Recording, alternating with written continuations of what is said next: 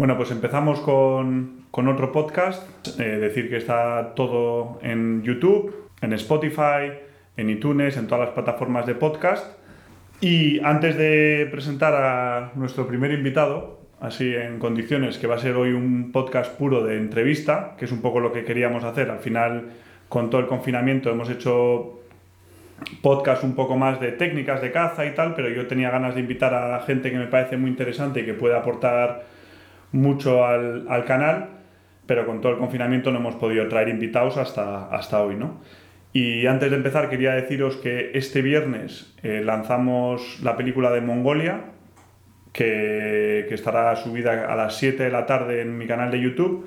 Es una película que le hemos puesto mogollón de, de cariño, mogollón de tiempo es un documental, porque al final son unos 42 minutos así, o sea que por favor el que lo quiera ver, que lo vea en la televisión, no lo veáis en el móvil, o sea, dejarlo, eh, esperar un día que tengáis un poco de tiempo y verlo en la televisión porque creo que merece la pena y esperemos que os guste.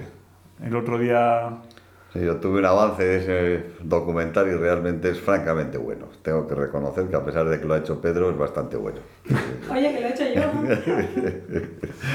o sea, que, que se, lo, se, lo, pusimos el otro día a mi padre y, y le gustó, pero bueno, como siempre le gusta todo lo que hace su hijo, tampoco es referente, ¿no? Y nada, por, por, empezar, pues hoy queríamos, quería entrevistar a mi padre. Yo creo que muchos le conocéis por su trayectoria cinegética desde hace tiempo y los que me seguís desde hace poco más por los vídeos que aparece, está muy presente en nuestras redes y en nuestros vídeos. Y quería que conocieseis, que os contase vuestra, su historia, cómo ha llegado a su trayectoria cinegética y que nos diese algunos consejos y aprender un poco de él. Bueno. Así que nada, Pepe Ampuero, ¿cómo te presentarías?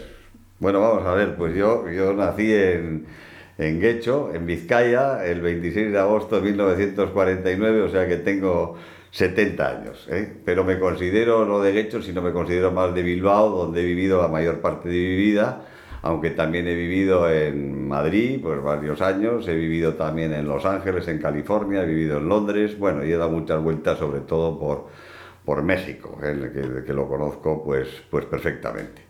Estudié en el Colegio de los Jesuitas de Indauchu, en Bilbao, un clásico, y luego estudié Ingeniería Industrial en la Escuela de Ingenieros de Bilbao, otro clásico que también mi hijo Pedro hizo lo mismo. Y luego hice un máster en Business Administration en la Universidad del Sur de California en Los Ángeles. ¿eh? Estoy casado, tengo cuatro hijos y dos chicos y dos chicas. Llevo 43 años casado con la misma, lo cual ya es un récord mundial. Y, y, bueno, y ahora soy presidente ejecutivo de Viscofan, que es una empresa que cotiza en el IBEX 35 y que es una magnífica empresa y estoy muy contento en ella. Esta es la situación en la, en la que me encuentro. Es un apasionado del trabajo, sigue trabajando por mucho que le decimos que ya es hora de, de jubilarse y, y de disfrutar pero como le gusta, disfruta trabajando. No disfruto tanto, pero bueno, creo que hay que estar en, el, hay que estar en la pelea, eso es importante, ¿eh? y no rendirse. Y nada, una de las cosas que, que, creo que es interesante que conozca la gente es un poco cómo empezaste en, en, con la caza, teniendo en cuenta que mi abuelo, tu padre, no era cazador. No. Algo cazó, pero no era... No, mi abuelo, perdón, mi padre era... Mmm, tenía un par de escopetas ugartechea, de vez en cuando iba al típicos ojeos de perdices, que entonces había en el sur de España, en Toledo, en Ciudad Real, magníficos ojeos en aquella época pero no era aficionado a la caza. Y tampoco era aficionado al campo. Le gustaba el campo, pero no, nunca era aficionado al campo, ni a la montaña, ni nada. Era hombre de, de mucha lectura, de mucha cultura, de, de estudio, de trabajo, de, de tertulia. Una persona encantadora, pero no era cazador. Sin embargo, apreciaba muchísimo el mundo de la caza y siempre me animó a mí a la caza. Pero, pero vamos, pero me parecía estupendo que cazara, pero, pero no, no era cazador. Esto, yo la, la, empiezo a cazar porque un amigo de mi padre, me acuerdo perfectamente, pero como si fuera en este momento, me acuerdo perfectamente porque fue una, tengo una visión desde entonces, yo tendría 10 años y estaba en mi casa y llegó un amigo de mi padre con dos sordas, que dos, las sordas, las llamamos aquí en el País Vasco, son las becadas, dos becadas. Y me acuerdo que, se, que, que vino a casa a la cocina que las quería regalar a mi padre. Y puso las dos sordas que venían envueltas en papel de periódico en la mesa de la cocina y yo vi las dos sordas y me quedé patidifuso. O sea, ver las sordas y perder la cabeza fue todo uno. Y pregunté, ¿no? ¿Qué, qué es esto? ¿Qué, es, qué, qué, qué son estos bichos? ¿Pero qué es esto? Y me dijo, pues, me dijo este amigo de mi padre, Máximo se llamaba, me dice, pues son dos, dos sordas. ¿Y, y, y dónde están estas sordas? Pues aquí en los bosques, en el País Vasco, pues en, los bosques vienen las sordas, vienen volando de Rusia, de, del norte de Europa, y vienen aquí y las cazamos aquí con los perros. Y yo dije, no, esto tengo yo que conocerlo, tengo, que conocer esto de las sordas, dónde viven, qué hacen, esto me parece alucinante. Y empecé a acompañar a la cuadrilla de este amigo de mi padre, yo con 10 años iba con una chimbera y mientras los otros cazaban sordas, pues yo abatía pajarillos, pues tordos, lo, lo que podía, lo que se me ponía a tiro, porque tenía 10 años, iba con mi chimbera, luego pasé a una escopeta de 9 milímetros, una escopetilla de 9 milímetros, pero les acompañaba ellos a las sordas y también alguna liebre, que entonces había liebres en el País Vasco y eran unas liebres enormes, de más de 4 o 5 kilos, unos pedazos de liebres tremendas. ¿Y teníais perro ya de caza? No? Te, yo no tenía, pero, pero, pero ellos sí tenían, claro, yo iba con los perros de ellos, claro, pero, pero bueno, a mí siempre me han gustado los perros porque en casa perros siempre ha habido. Pero de perros, caza no eran No, no, eran perros ratoneros y tal, pero bueno, a mí los perros me han apasionado y tengo perros desde toda la vida he vivido con perros y los perros son mi pasión. Y, y, hoy en día es lo que más me motiva para cazar, como luego creo que veremos en la, en la entrevista.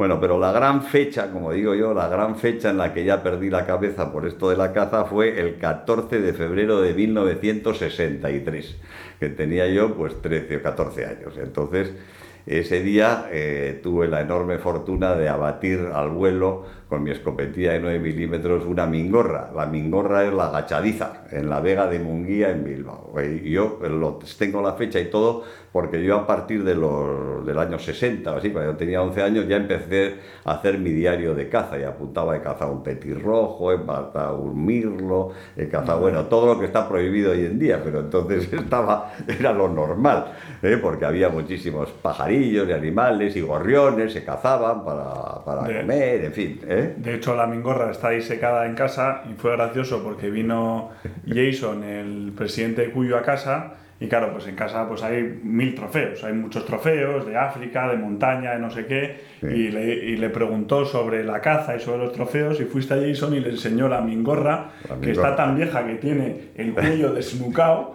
Sí. que se le ve el cráneo ya. Y las chirloras, las chirloras, porque se hacían con chirloras de madera la- el interior de la... Y le enseñó todo emocionado y Jason, el americano, le miraba como diciendo, no entiendo nada. O sea, tienes 27.000 rebecos, carneros todos por aquí colgados y me estás enseñando este La pájaro mingorra. enano con el cuello colgando. Joder. Bueno, pues la mingorra, la mingorra fue tal la ilusión que me hizo cazar aquella mingorra que ya entonces ya perdí la, la cabeza por esta afición que me ha llevado pues a cazar toda mi vida, porque he ido luego evolucionando, que luego sí que pregunta Pedro, pues iremos viendo, viendo la, la evolución. Pero bueno, lo que sí, dentro de esa evolución, lo que siempre me ha gustado a mí es la caza salvaje. Es decir, yo, yo la caza para mí, el salvajismo y la incertidumbre y el, y el, y el saber y la incertidumbre del resultado, la dificultad, siempre es lo que me ha, me ha gustado. Es decir, no, no, no Porque- la caza...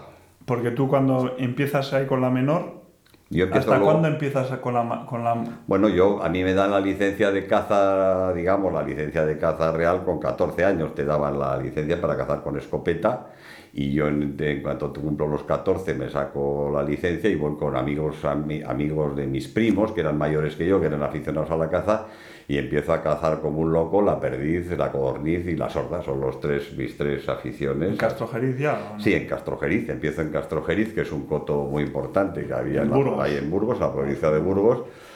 Y empiezo todos los fines de semana a ir a la codorniz en verano, a la perdiz y luego en invierno algunos días a la, a la sorda con los, con los amigos de mi padre. Pero vamos, básicamente la perdiz. Y ya tengo un par de perros, Epañel Bretón, que se llamaba Donald Lee Sirhan. Sirhan pues, tiene el nombre del, del asesino de, de, Kennedy, de Sirhan, le puse porque fue cuando, cuando mataron a Kennedy. Sí, es una tradición como en casa de siempre nombrar al, darle nombre al perro con algo relevante que haya pasado en ese año. En ese año. Y ahora, por ejemplo, tenemos Ram, que se llama por el carnero que cazamos en, en Northwest Territories, Maui, que es porque Vicky y yo estuvimos viviendo en Hawái, en Maui, y Yukon, porque es cuando hemos estado por este último viaje en, el Yukon. Entonces, bueno, pues yo siempre he sido eh, un hincha de la, de la perdiz y de la, pero perdiz siempre al salto. El ojeo no, no he ido a muchos ojeos porque me han invitado a muchos ojeos, pero no, no me atrae. A mí no, no nunca me ha atraído. Me parece un espectáculo precioso, no lo critico, pero no, yo prefiero matar cuatro perdices o seis perdices en mano con mi perro, o dos, o una, o bolo, que, que, un ojeo de 100 perdices. Y si ya son de bote, pues ya muchísimo menos. ¿no? Pero antiguamente no eran de bote, eran perdices de verdad las de ojeo y eran unos ojeos espectaculares y un espectáculo precioso, pero no, no, nunca me ha traído. Yo necesito si mato una perdiz, tiene que ir mi perro, tiene que cobrarla, tengo que abrazar a la perdiz, verla, mirarla y colgármela. Es fundamental. Y, le tengo un enorme respeto a la perdiz, me parece un trofeazo. La sorda me parece un trofeazo y las codornices me parecen unos trofeazos impresionantes. También he cazado mucho porque en aquella época hacía bastante caza por eso maté la bingorra en las zonas de Marisma, en el País Vasco, en las entradas que había de las aves migratorias, en la Vega de Noja, en las vegas que, que entraban, que hoy en día están todas protegidas, no se puede cazar, que era muy bonito cuando entraban los bandos de ave frías, de churlincones, que son los zarapitos, que hoy no hay ninguno, eh, entraban los gansos, entraban las cercetas, eh, entraban las sordas, entraban las bingorras, y era muy bonito cazar en mano con perro en las zonas de lagunas y tal, me parecía maravilloso tirar alguna cerceta, algún pato, alguna sorda, unos días preciosos de caza y sobre todo cuando entraban las aves frías en invierno y tal, era, una preciosidad. Y también luego he tirado bastantes patos en México y en otros sitios que me parece también una cacería cacería preciosa y también he ido a, a pasos de palomas tradicionales en el Pirineo, etcétera, eh, que, me parece también muy bonito, pero he preferido siempre la caza al salto, con perro es fundamental, salto con perro y en mano y, y sufrir un poco y andar 10 o 20 kilómetros al día. Y de, por ejemplo, lo que más has cazado de menor, que es la perdiz, la codorniz y la becada. Sí. ¿Cómo ha cambiado? Porque yo todavía me acuerdo, yo cogí justo el final de, por ejemplo, la codorniz. Sí. ¿Cómo ha cambiado la caza menor? Bueno, la caza menor a día de hoy ha cambiado, yo diría, a muchísimo y a peor. Sin embargo, la caza mayor ha cambiado muchísimo y a mejor o a más cantidad. Luego hablaremos de matices porque ahí hay matices interesantes para los que estáis cazando ahora de los cambios que ha habido. la caza menor, la caza menor ha pegado en España un bajón impresionante y es básicamente por el tema de la agricultura. La agricultura eh, ha cambiado. Ya el primer cambio brutal fueron, fueron las concentraciones parcelarias, que, yo conocí Castro sin concentración parcelaria, y entonces había muchísimas lindes, arroyitos, eh, perdidos y cosas de esas, y era una gozada porque la perdiz tenía muchísimos sitios para criar, el conejo, liebres había punta de pala, conejos habría miles, entonces pues tenía muchísimo refugio la caza. Al hacer la concentración parcelaria y hacer parcelas de en vez de una hectárea, de 10 hectáreas, de 20 hectáreas, se rompen las lindes, se rompen los arroyos, se rompen las esquinas, las, las zonas de protección, se hará con tractores gigantescos y entonces pues, pues se convierten en, zonas medio, medio esteparias de muchas hectáreas y se pierden en los cotos muchísimas hectáreas. Y antes... en, qué, año fue? O sea, al final la concentración parcelaria, por si alguno no sabe, es que agrupaban los agricultores sus tierras unidas. Y así podían pues cosechar tierras más grandes de una tacada y con ser tractores, con tractores y ser mucho más eficiente. en vez de con la hoz y con esto que yo he visto, pero bueno, antes ya se metían los tractores que era mucho más eficiente. ¿no? Eso lo que hace es que disminuya la densidad de la densidad de la caza. Luego también había un control de predadores muy importantes, porque, porque en aquel momento no estaban protegidos muchísimos de los predadores que ahora están protegidos, que yo creo que en algunos casos con exceso, ¿no? Pero, pero, pero otros eh, no estaba, se, se, les perseguía bastante a, algunos predadores, a los zorros, a guinuchos, etcétera. Eh, no había una protección tan brutal como hay ahora y entonces había un control de predadores importante. Entonces eh, se produce la concentración parcelaria, se empieza a proteger a los predadores.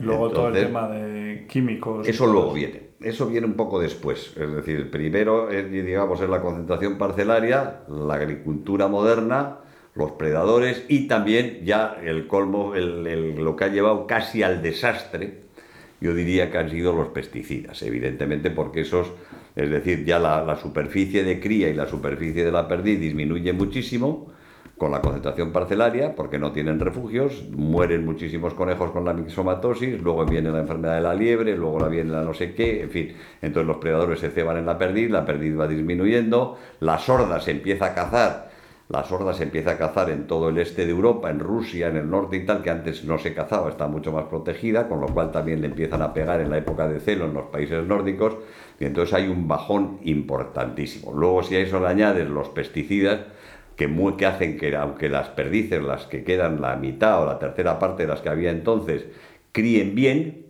Luego, no sé qué pasa, llega octubre y se mueren los pollos. Se mueren los pollos. ¿Por qué se mueren los pollos? Porque no hay saltamontes, no hay bichos pequeñitos, hay insecticidas que matan a todos los saltamontes, los bichitos que antes tú cazabas perdices y ibas expulsando saltamontes con las botas y ahora no se ve un saltamontes. Entonces el, pollito de perdiz come los, insecticidas, los granitos y se muere. La vieja perdiz, hombre, si come muchos insecticidas se muere, pero si come algunos y como es lista, pues elige mejor la comida. Pero el pobre pollito y mueren. Entonces las polladas de 8, 10, 12, 15 perdices se convierten en polladas de 3, 4, 5 perdices, con lo cual el bajón ha sido terrible. Yo creo que esto está mejorando, soy optimista, quiero ser optimista de que algunos insecticidas o pesticidas malos se están quitando, se están prohibiendo y quiero creer que los que hemos mantenido la perdiz brava con unos sacrificios brutales, porque por ejemplo yo recuerdo en Castrojeriz que tenemos estadísticas de los años 70 hasta ahora, pues hemos pasado de 20.000 hectáreas o 10.000 que tenía el coto aquel maravilloso, pues de matar 5.000 perdices o de cazar 5.000 perdices al año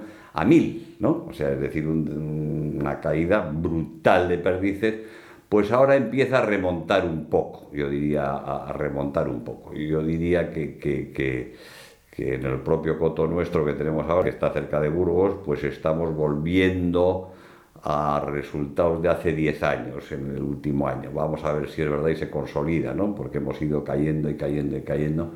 Y ahora yo tengo una cierta esperanza de que la perdiz brava, la, gracias a los cazadores, gracias a los cazadores, que, lo repito, gracias a los cazadores se puede salvar, ¿no? Entonces es un tema muy importante. Y una de las cosas que nos has comentado también sería la forma de cosechar. También, claro, bueno. no hay paja, cosecha muy pronto. La, forma de cosechar es parte de la agricultura moderna, porque claro, ahora te meten, es impresionante cuando ahora vas a cazar codornices, eso tiene un gran efecto sobre todo más con la codorniz que con la perdiz, porque claro, tú de repente vas ahora al monte y ves unos campos maravillosos de trigo y dices, wow, este, estamos a jueves, el sábado van a cosechar esto, ahora no puedo cazar porque está sin cosechar, pero el sábado voy a venir y, seguro que esto está magnífico de codornices. Bueno, pues llegas el sábado y no queda una paja, está como un campo de fútbol. O sea, no solo han cosechado, porque en una noche han arrasado todo el campo de trigo, bueno, lo han cosechado, no digo arrasado, lo han cosechado con unos tractores fantásticos y gigantescos, y luego han pasado las recogedoras, han cosechado la paja, han recogido la paja, han empacado y se la han llevado. Es decir, de jueves a sábado, todo tu plan cinegético se ha venido al traste. si no ¿eh? lo pican y, lo, o lo pican y desaparece. Con lo cual, esas codornices, si es que había,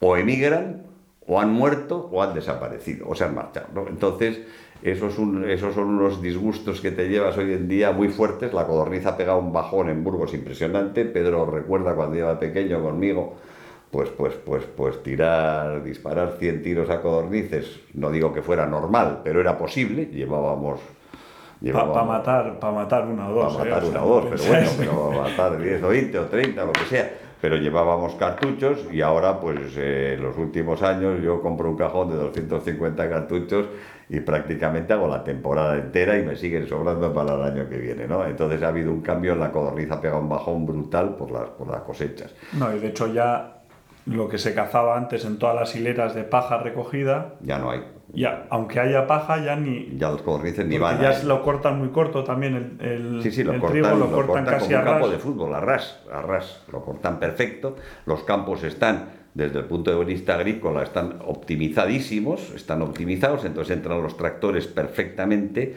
no desperdician absolutamente nada. Y, y bueno, yo lo comprendo a los agricultores, pero no cabe duda que eso no es positivo para la caza. Pero vamos, yo a los agricultores les respeto, porque gracias a ellos la caza tiene comida y gracias a ellos hay trigo y hay paja y hay cebada y hay arroyos, etcétera. Pero al no respeto, el único problema con los agricultores, yo te diría, son los pesticidas. Eso ya no me parece correcto. Sí, pero que no es culpa de ellos, es culpa del sistema. también la de- administración que les permite echar determinados pesticidas que deberían de estar completamente prohibidos. Y Por- todo, y todo el sistema de. Exacto, de la de PAC y agricultura, tal, de- que debía de respetar lindes, deberían de respetar lindes, deberían de respetar perdidos, de- deberían de respetar una, una serie de cosas que bueno, que gracias a los cazadores pues estamos intentando mantener. Y bueno, seamos optimistas, no vamos a llegar nunca ya a lo que fue hace 20 o 30 años la perdiz, la codorniz y la sorda, pero bueno, los que no somos muy ansiosos y nos conformamos con dos o tres perdices bien matadas y bien cobradas con nuestros perros y después de 20 kilómetros de andar, pues nos volvemos encantados de la vida, porque amamos el campo, los perros y las perdices y las sordas, con lo cual, pues no... Hombre, yo recuerdo momentos maravillosos, pero bueno, eso, eso ya pasó y disfruto como un enano aquí en compañía de Pedro y de mis amigos, o sea que es fantástico. Pero es, es, es curioso ver las fotos que estuve viendo yo el otro día tuyas antiguas y las perchas de conejos y de liebres que hacíais era una cosa que, Sí, sí. que, que ahora no se ve ni una. No, ni no un se conejo. está- ninguna, ninguna. no. Nosotros nos limitamos a una liebre de cupo, a cosas de ese estilo. como- Yo las veo y no las tiro, porque es Claro, que al final pues, dices, claro. para una que veo, Claro. a ver si remontan, pero... Exacto, pero bueno, vamos poco a poco y a base de cuidar, etcétera, pues yo, yo soy un poco optimista, o quiero ser optimista, ¿no? Yo quiero, quiero morirme tranquilamente cazando perdices y creo que lo voy a conseguir. Ya tenía mis dudas, pero creo que lo voy a, que lo voy a conseguir. Espero no morirme pronto, pero bueno, vamos a ver. El- Y nada, pues eso. Eh, empezaste con la menor, pero ¿cómo descubres la, la mayor y cómo empiezas un poco a cazar? Bueno, empecé con la menor y sigo con la menor, ¿eh? que quede Sí, claro. sí, sí, o sea, sí. que sigo cazando con la menor y probablemente es lo que más me gusta hoy en día, pero ya hablaremos eso de qué es lo que me motiva ahora para cazar. Pero bueno, yo paso a la mayor, eh, paso a la mayor el año 72, ¿eh? y recuerdo que me llama un íntimo amigo mío que se llama Juan Garay, que, es un magnífico cazador y un magnífico ecologista y que ha sido director del Parque Nacional de Cazorla y de, Doñana, magnífico cazador, magnífico amigo, espléndido, un tío espléndido.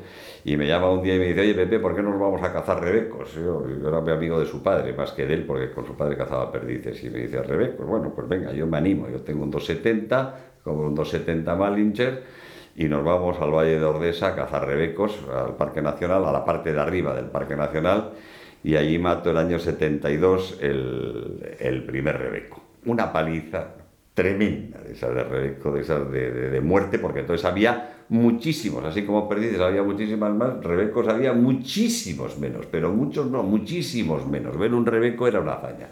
Entonces allí, al final del día, medio muerto, conseguí cazar un rebeco en un valle maravilloso y luego la vuelta fue un calvario, un calvario para llegar al, a- pueblo, que llegué medio muerto y dije, no vuelvo a cazar alta montaña en mi vida. Bueno, a la semana siguiente estaba pidiendo permisos en otras reservas nacionales como un loco porque aquello me había enganchado de una forma brutal. Y recuerdo un rebeco que maté en el Alto Payars con un guarda que se llamaba Pepe Rosell, que era un guarda extraordinario, que fue el récord nacional de aquel año de Rebeco, un Rebeco viejísimo, maravilloso, al que le reclamó con, con un ladrido que no había, luego no he oído a ningún guarda reclamar lad- ladrando a Rebecos, y con la boina, estaban en el celo en noviembre y le reclamaba con un ladrido que hacía él, y, y con la boina, y nos vino un rebecazo pues, de 12 o 13 años, maravilloso, que se nos metió a 50 metros y lo abatí con rifle. Y bueno, ya eso fue como la mingorra que he dicho antes. Ya dije yo rebecos ya toda mi vida. Y desde entonces, pues prácticamente todos los años voy al rebeco, al Pirineo. ¿El ladrido era ladrido o era el ruido ese que hace? Un ruido como... ah, ah, no me acuerdo bien, han pasado tantos años que no me acuerdo bien, pero le hacía él un ruido y movía la boina, y movía la boina. Hemos evolucionado de eso a ir por el Pirineo con una silueta de, de Rebeco para ver si se meten a, a distancia de, de arco. Bueno, aquel lance fue, fue para mí tremendo y ya entonces me aficioné a los rebecos y yo a los rebecos pues llevo desde el año 72, menos dos años que estuve en Estados Unidos.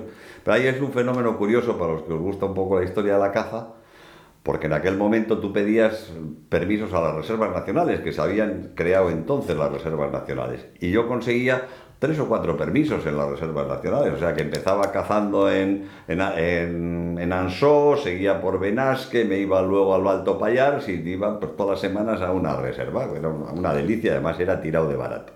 Entonces me fui a, y, lo mismo pasaba con los machos monteses, en Gredos o en Cazorla o tal, fantástico.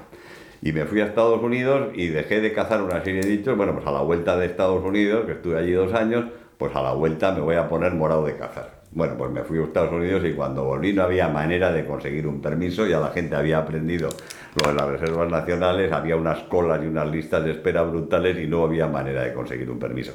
O sea que fue un tema de una evolución rapidísima y, y, y fatal. Esos los dos años que no, que perdí, que gané profesionalmente y de, en Estados Unidos cinegéticamente fueron nefastos porque me quedé sin cazar un montón de rebecos, machos monteses, etcétera, en España, porque era, fue una, una maravilla. Pero al revés he ido desde entonces todos los años.